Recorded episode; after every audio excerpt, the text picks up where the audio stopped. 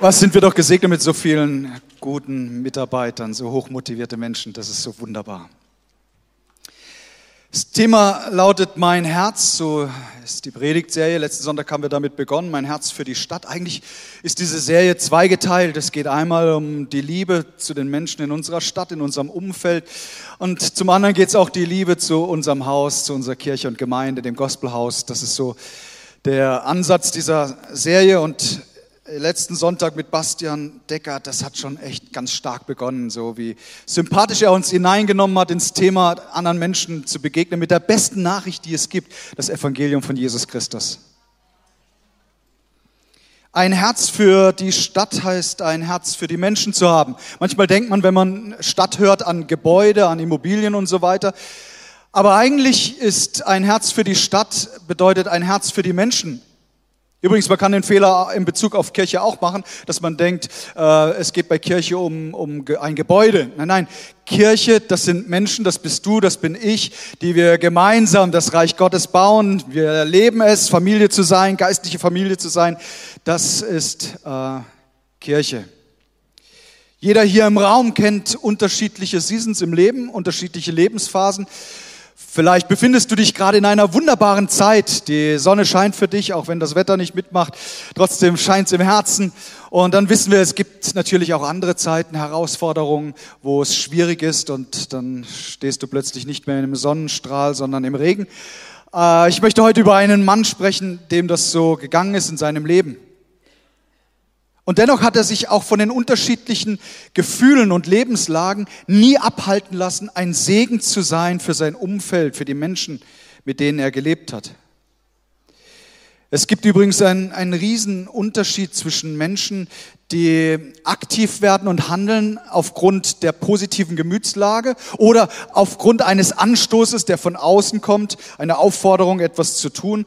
Es gibt einen riesen Unterschied zwischen diesen Menschen und denen, die proaktiv im Leben stehen.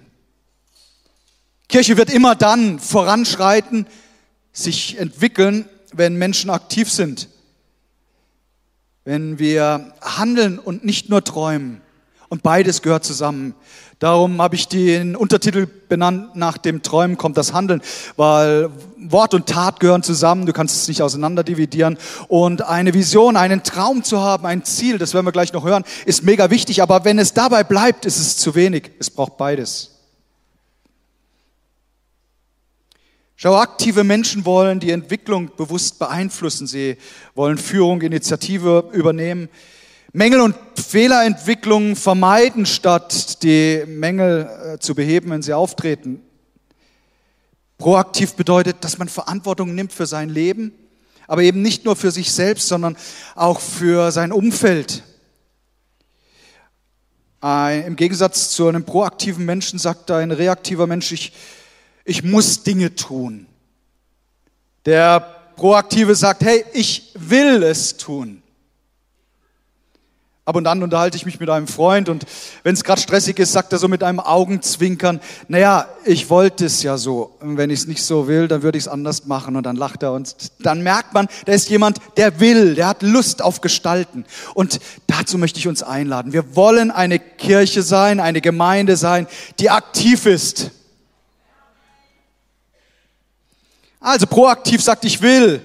Reaktiv sagt, ich habe keine Zeit dafür. Proaktiv sagt, ich nehme mir die Zeit. Ähm, sehr beschäftigte Menschen, das erlebe ich oft, dass sie, äh, dass sie genau gewichten, wie sie ihre Zeit investieren und sich dann für die wichtigen Dinge des Lebens auch Zeit nehmen und sich nicht treiben lassen. Reaktiv sagt, das kann ich nicht. Proaktiv sagt, hey, ich schau mal jemanden zu finden, der mir zeigen kann, wie es geht.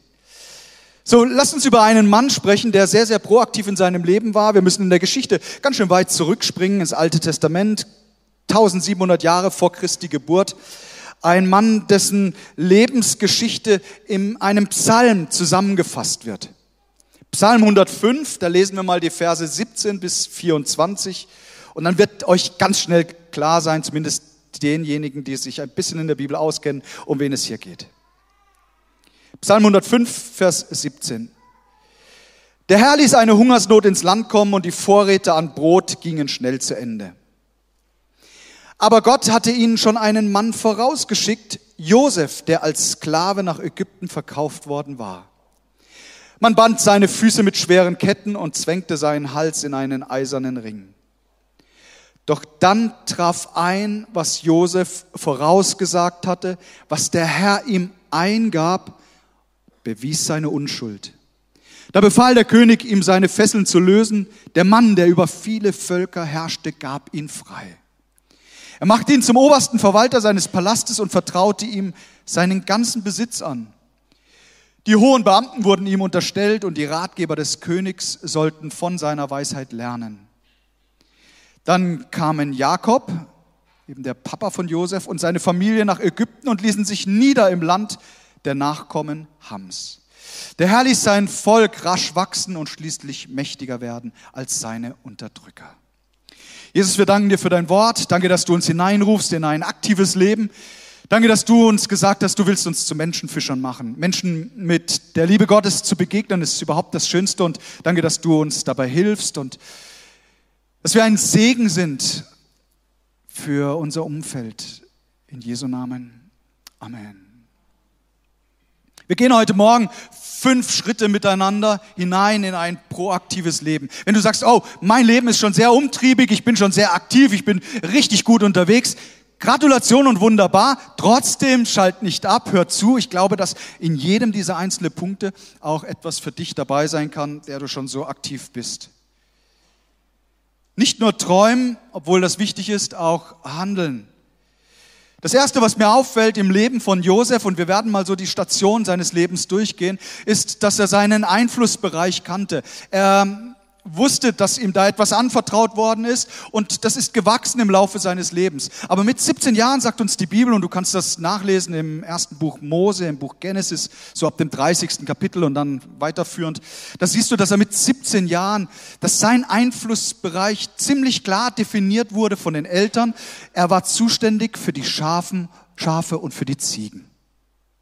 Also genauso wie es seine Eltern einmal waren, Hirten, so wurde auch ihm das übertragen. Und was mir gefällt, ist, dass dieser junge, junge Mann einfach treu war darin. Er war ja ein lang erwartetes Kind von Jakob und Rahel. Er war nicht der Erstgeborene von Jakob, aber eben von Rahel schon. Äh, Jakob hatte mit anderen Frauen und Mägden und so schon, schon einige Söhne, aber hier kam jetzt mit Rahel Josef dazu und Josef heißt übersetzt, er fügt hinzu oder Gott fügt hinzu. Ich möchte sagen, Gott möchte ganz viele gute Dinge deinem Leben hinzufügen.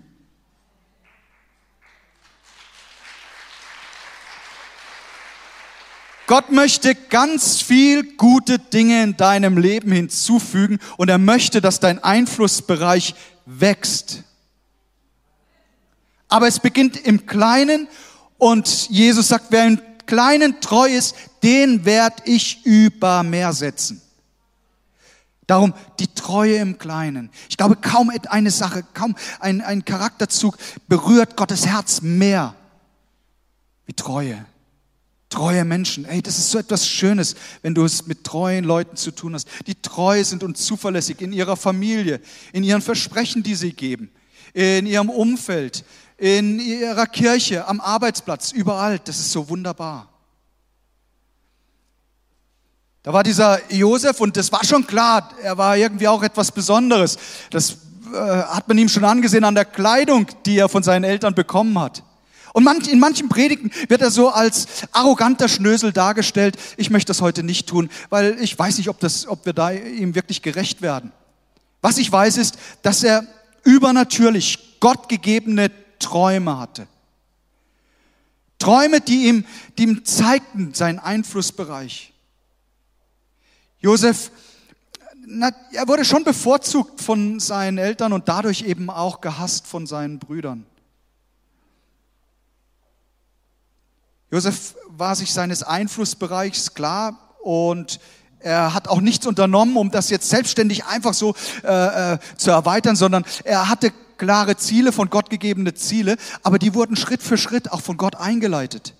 So, er wusste um seinen Einflussbereich und er hatte auch ein Ziel.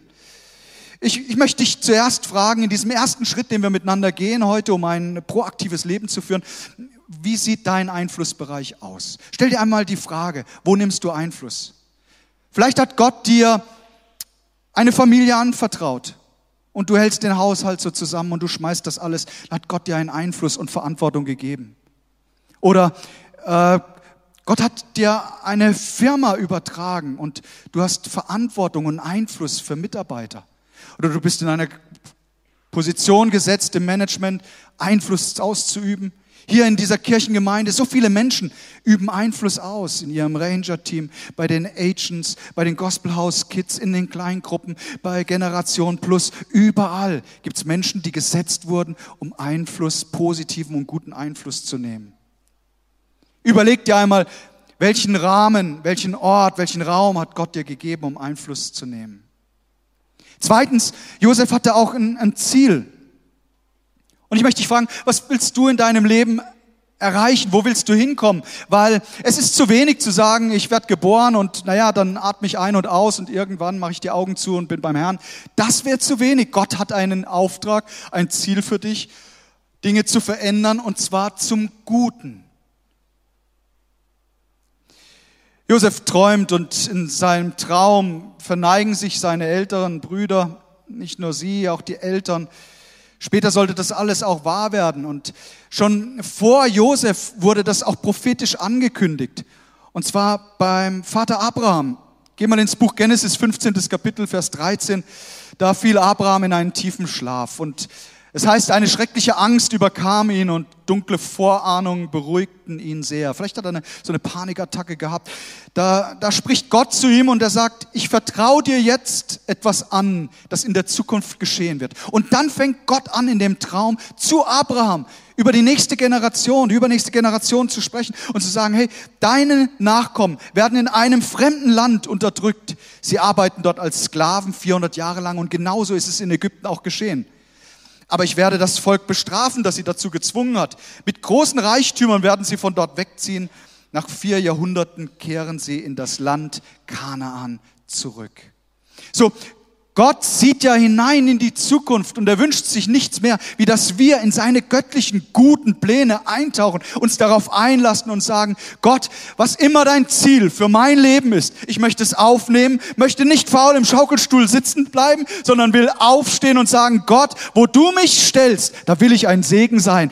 Schenk mir ein Herz für meine Stadt und für meine Mitmenschen mit den Leuten in dem Einflussbereich, in dem du mich gestellt hast. Gott hält ja die, die Fäden dieser Welt in seiner Hand. Macht sich ja manchmal so schnell Sorgen um, um das alles, was gerade auch weltweit geschieht. Und wir dürfen nicht vergessen, Gott hält diese Welt in seiner Hand. Und er hat schon alles gesehen, was auch gerade jetzt stattfindet und was kommen wird. Ich will dich einladen zu sagen, Gott, schenk mir deine Träume, schenk mir deine Vision, schenk mir das Ziel, das du für mein Leben hast. Ich glaube, das ist zu wenig, dass wir uns beim Nachdenken unserer Stadt auf die Verwaltung, auf die Stadtverwaltung verlassen und dann auch anfangen zu schimpfen und zu nörgeln, was alles schlecht. Und hey, lasst uns doch mit anpacken und zu schauen, wo ist Not und wo können wir als Kirche mit anpacken, weil Gott uns ein Herz gegeben hat, einen Einflussbereich. Hey, Gott hat uns einen Impact in diese Stadt hineingegeben. Leute, wir, wir haben eine Stimme wir haben gesunde Hände, wir können anpacken, wir können mithelfen, dass dunkel nicht dunkel bleibt, sondern dass das Licht hineinkommt und dass durch uns Salz und Würze hineinkommt. Hey.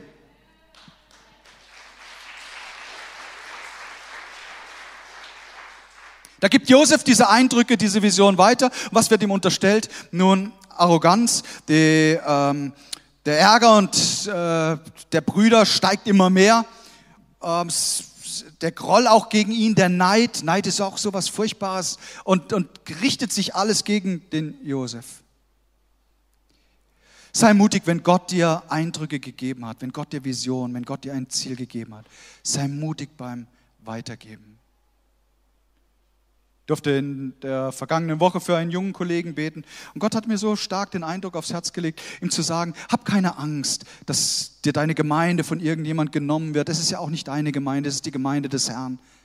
Fürchte dich nicht, dass, dass zu viele Menschen gehen und so, sondern bleibt glaubensstark und lasst uns erwarten, dass Gemeinde wachsen wird durch Menschen, die dazukommen. Immer mehr, immer weiter.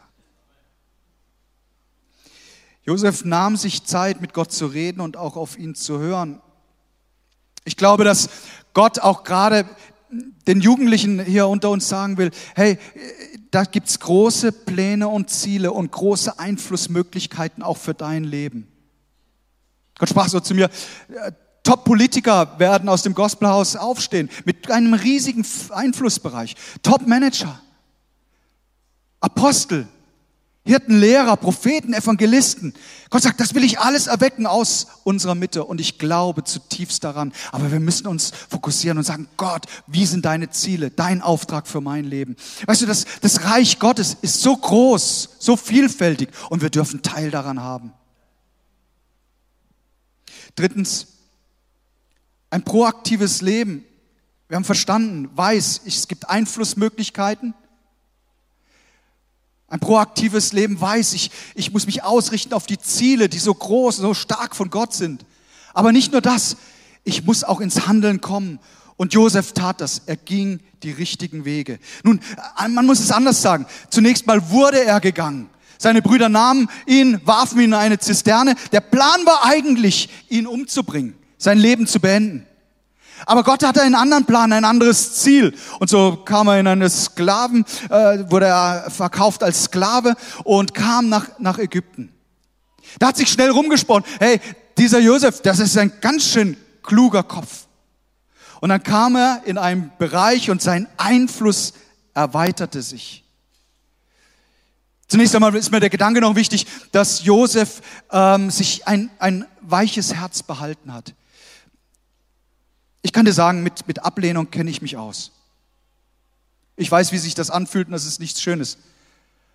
Darum ist mein Gebet an jedem Tag, Herr, halt mein Herz weich, weil sonst können wir nicht mehr andere Menschen lieben. Sonst können wir unserer Stadt nicht mehr dienen. Und Ablehnung erfährt jeder auf irgendeine Weise. Aber es darf uns nicht dazu verleiten, dass wir, unsere, unsere, dass wir unsere, unser Ziel, unseren Gefühlen unterordnen, ihr Lieben.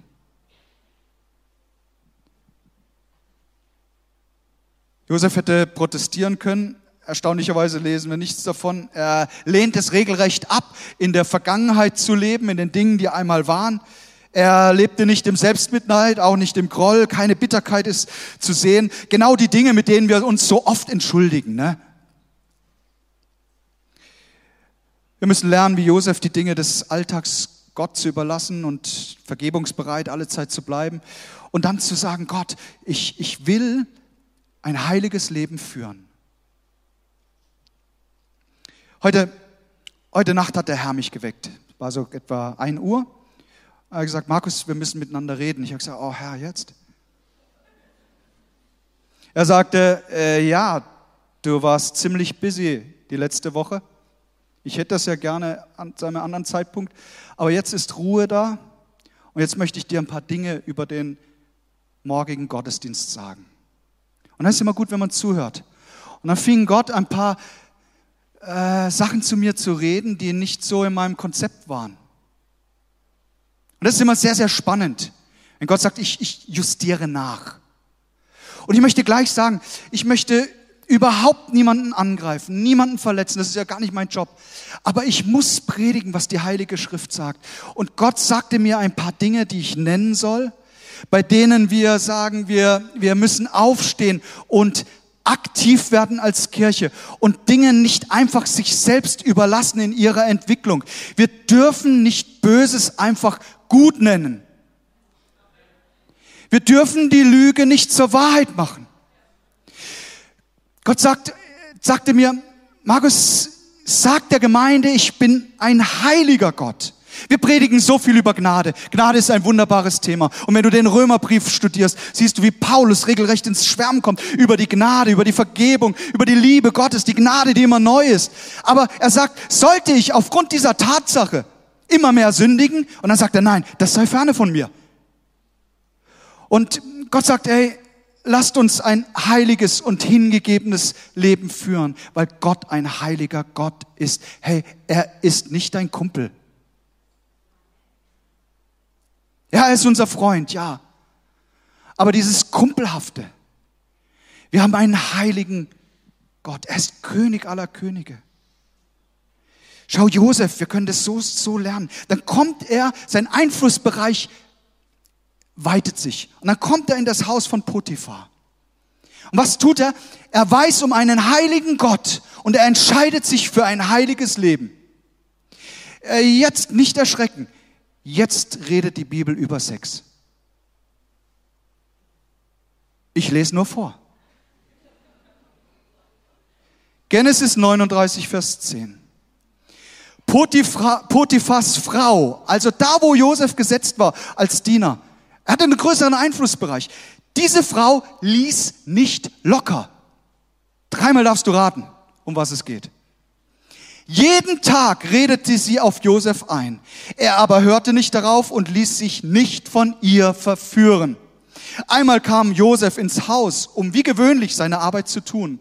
Von den Sklaven war gerade niemand anwesend. Da packte Potiphas Frau ihn am Gewand. Komm mit mir ins Bett, drängte sie. Josef riss sich los, ließ sein Gewand in ihre Hand und floh nach draußen.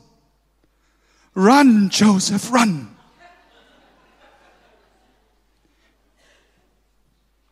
Potiphas Frau schrie auf, rief nach ihren Dienern und zeigte ihnen Josefs Gewand. Seht, rief sie, rief sie.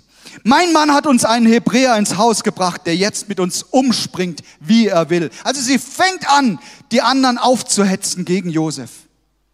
Und dann nimmt die Intrige weiter ihren Lauf. Sie beginnt zu lügen. Er sagt, er wollte mich vergewaltigen, aber ich habe laut geschrien.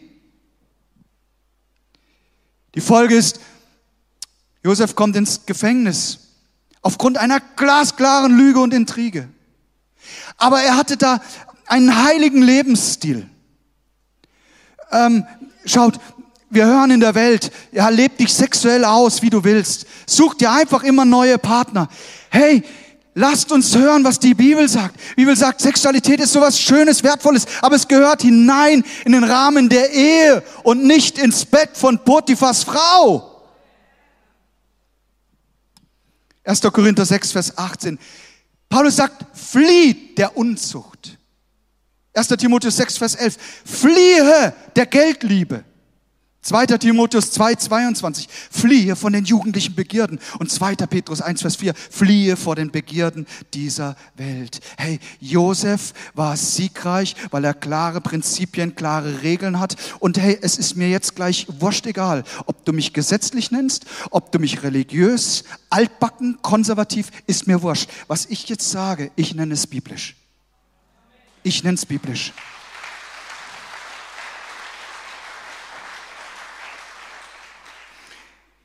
Ich hörte von Eltern, deren Kind in der Grundschule, da, da hat der Lehrer zu dem kleinen Mädchen gesagt, oh, das ist noch nicht so ganz klar, was du bist, Mädchen oder Junge.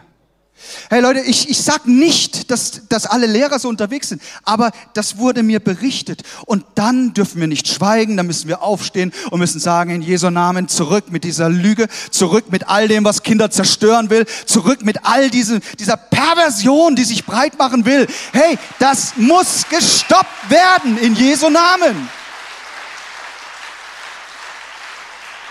Weißt du, wie meine Bibel beginnt? Meine Bibel beginnt der ersten Seite mit, mit einer glasklaren Aussage.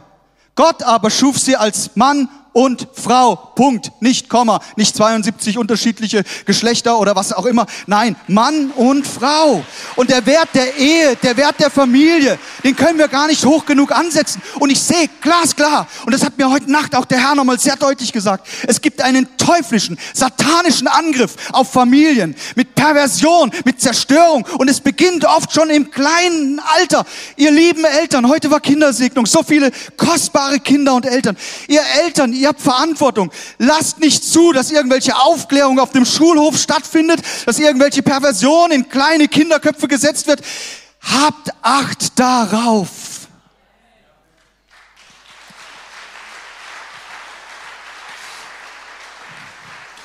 Ich, ich, ich mache noch ein bisschen weiter, weil äh, heute Nacht Gott so stark geredet hat.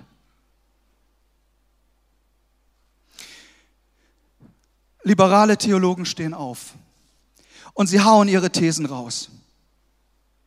So zum Beispiel, dass die Auferstehung Jesu Christi nur bildlich gemeint sein kann. So er ist auferstanden in unseren Gedanken und in den Träumen der Jünger und so weiter.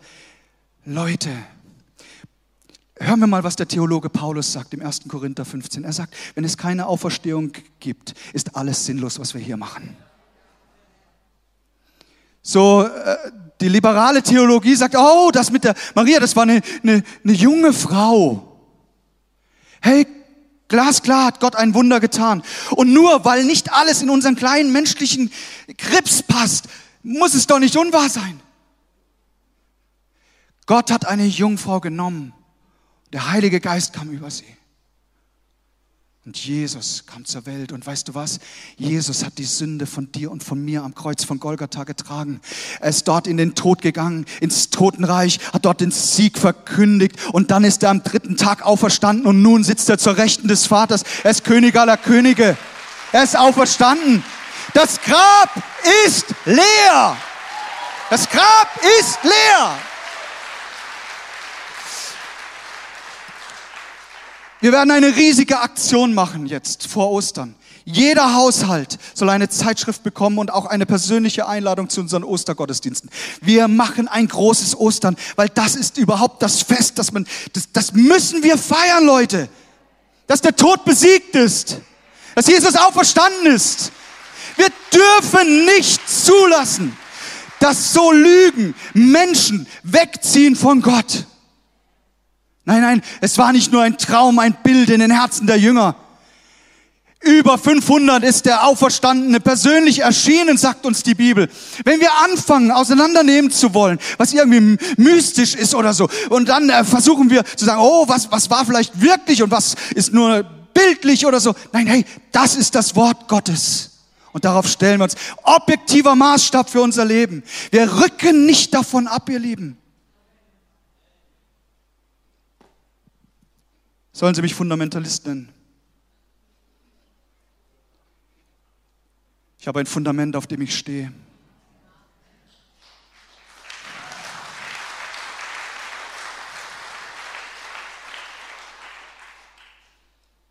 Eine Frau sagte mir, die, eine Frau, nicht meine Frau, eine Frau sagte mir diese Woche, ah ja, das mit Jesus und so, der war bestimmt mit der Maria Magdalena zusammen.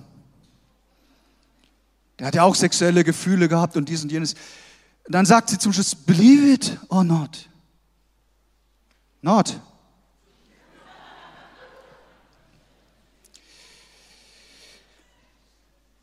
Josef sitzt im Gefängnis und obwohl er gefangen genommen wurde, gab es keine Barrieren in seinem Kopf. Er hatte immer noch Träume. Er war immer noch dran an Gott. Er hatte klare Prinzipien und Regeln. Gott war heilig für ihn und er wusste, Gott hat einen Auftrag, hat einen Plan für mein Leben. Und dann ist er dort im Gefängnis und wird konfrontiert mit der Situation von zwei Männern, die auch geträumt haben. Für den einen ging die Geschichte schlecht aus, für den anderen gut. Ähm, die hatten Träume und Josef sagt ihnen, wie es, ausgeht.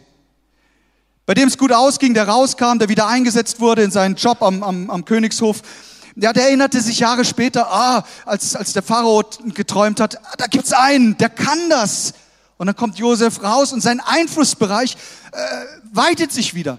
Merkst du was? Von der Zisterne zu Potiphar, vom Potiphar ins Gefängnis, vom Gefängnis an den Königshof. Es gibt zu viele Menschen, die leben körperlich in Freiheit, aber sind in ihren Gedanken gebunden durch die Situationen der Vergangenheit, durch negative Erfahrungen. Sie werden gehindert, in eine Zukunft zu gehen, die Gott für sie hat. Legt das Alte ab. Den Gürtel, der zu eng geschnallt ist, wie wir es heute Morgen in dem Bild gehört haben. Hey, Gott will dich begleiten, begleiten mit dem Gürtel der Wahrheit. Josef hätte alle, allen Grund gehabt zu sagen, Gott, in manchen Situationen, hey, das läuft ja überhaupt nicht so, wie ich es von dir empfangen habe.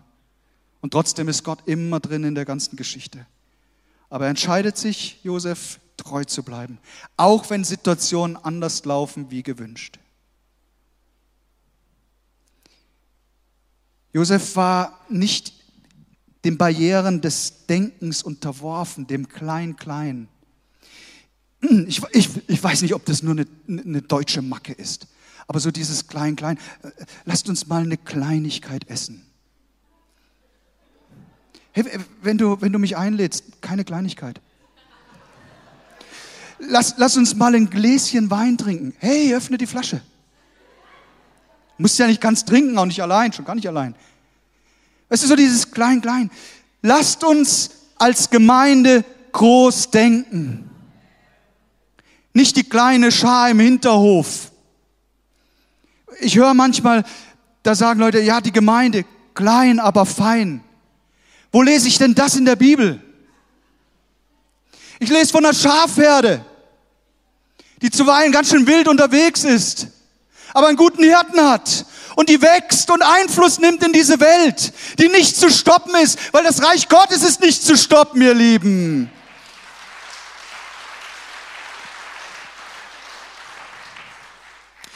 Josef ist aktiv in jeder Lebenslage. Lasst uns diesen Schritt gehen, zu sagen, wir wollen aktiv sein in jeder Lebenslage. Ich finde es so schön, was der Pharao sagt über, über Josef. 1. Mose 41, Vers 38. Er sagt, wir finden für diese Aufgabe keinen besseren Mann als Josef, sagt der König, denn in ihm wohnt Gottes Geist. Ist das nicht schön, wenn in unserem Einflussbereich, in unserer Umgebung, wenn unsere Stadt erkennt, hier wohnt Gottes Geist. In diesem Menschen wohnt Gottes Geist. Josef erkennt durch eine Offenbarung von Gott, dass schwere Zeiten auf das Land zukommen. Erst sehr gesegnete Zeiten und dann die schweren. Und weil die Weisheit Gottes auf seinem Leben ist, beginnt er Vorkehrungen zu treffen, um die Stadt, das Land und ganze Nationen durch die Not hindurchzubringen. Wie gut, wenn ein Land Männer und Frauen hat, in denen Gottes Geist wohnt. Ganz besonders, wenn die Zeiten schwierig sind. Mitten in dieser aussichtslosen Situation wurde Josef geschickt, um Menschen mit der Güte und mit der Liebe Gottes zu begegnen. Er lehrte die Obersten im Land, weil Gottes Geist in ihm war. Gott hat dich schon Dinge gelehrt, die anderen Menschen noch verborgen sind. Wie verhält man sich in einer Ehe, in der Erziehung?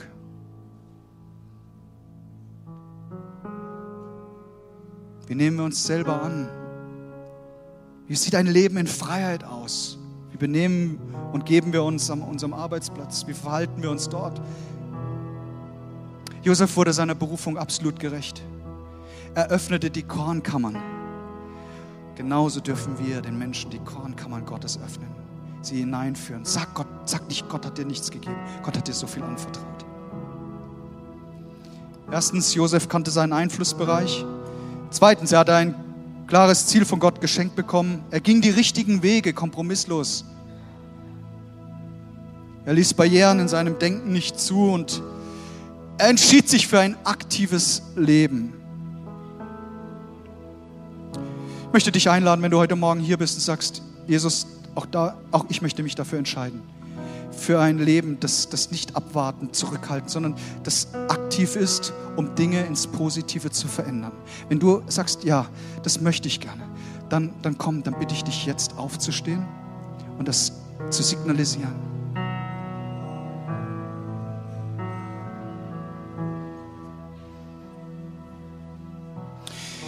Jesus, du siehst hunderte von Menschen heute Vormittag, die ihre Bereitschaft signalisieren und sagen, Herr, wir wollen, wir wollen nicht zusehen, wie Finsternis sich ausbreitet, sondern wir kommen mit dem Licht Gottes, mit der Wahrheit, die frei macht. Du siehst jeden Einzelnen, jede Bereitschaft heute Morgen zu sagen, Gott, ich will dir dienen durch mein Leben. Danke, dass du jedem von uns Einflussbereiche geschenkt hast. Danke, dass du jedem von uns ein klares Ziel, eine Vision, Träume schenken willst. Herr, und wir wollen, wir wollen den Weg klar gehen.